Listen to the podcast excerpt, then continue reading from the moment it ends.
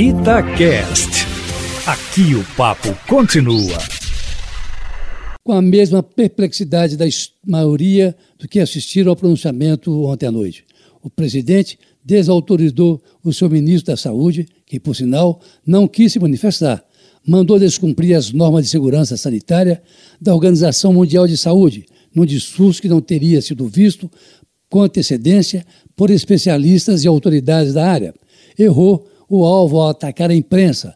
Foi jocoso e desrespeitoso ao dizer que se pegar o coronavírus terá no máximo uma gripezinha. Isso no dia em que o Brasil enterrava a sua 47ª vítima dessa pandemia que vai ao mundo. Tudo isso, Júnior e Eustáquio, ao defender o fim do isolamento e pregar a volta da normalidade da vida social e econômica do país, como se isso fosse possível.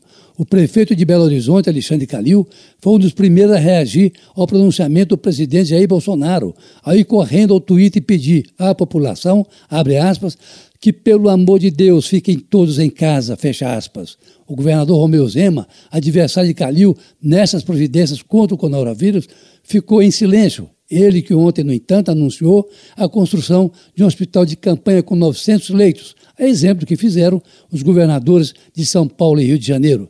De maneira que o pronunciamento do presidente ontem, seguido por um panelaço de norte a sul do país, foi uma das coisas mais desastradas que já se viu nessa pandemia até agora criticado pelos adversários, Jair Bolsonaro teve ontem a repulsa até de seus aliados, com a manifestação do presidente do Senado, Davi Alcolumbre, além da do presidente da Câmara, o deputado Rodrigo Maia. Ora, quando alguém da serenidade do senador Antônio Anastasia vem a público para repudiar um pronunciamento sem pé e sem cabeça, como de ontem, é porque a coisa ultrapassou todos os limites do bom senso e do recomendável. Só um trecho do infeliz pronunciamento do presidente da República. Abre aspas. Algumas poucas autoridades estaduais e municipais devem abandonar o conceito de terra arrasada, a proibição de transportes, o fechamento do comércio e confinamento em massa.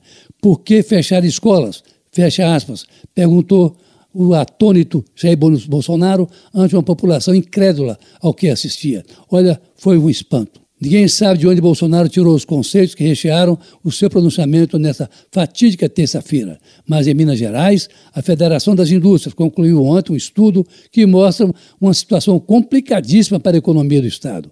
Se mantidas as atuais regras de confinamento social por 30 dias, por exemplo, Minas Gerais perderá 2 bilhões de empregos diretos em 2020 e o Brasil 17 milhões embora reconheça que o distanciamento social, a FIENG diz isso, é uma medida eficaz para evitar a propagação do vírus. Com isso, mantidas as regras atuais, o Brasil terá uma queda do PIB de quase 8,5% e o PIB mineiro cairá 10,2%. Nessa mesma hipótese, diz o estudo da FIENG, o setor de serviços em Minas Gerais poderá recuar em até 36,4% a indústria recuaria 17% e a agropecuária 5,4%. As maiores emissões ocorreriam no setor de serviços, com um milhão de desempregados em 2020, seguido pela indústria com quase 370 mil. Esse aí é o resultado dessa pandemia que vai ao planeta sem escolher país, estado ou cidade, Júnior Eustáquio. Carlos Lindenberg, para a Rádio Itatiaia.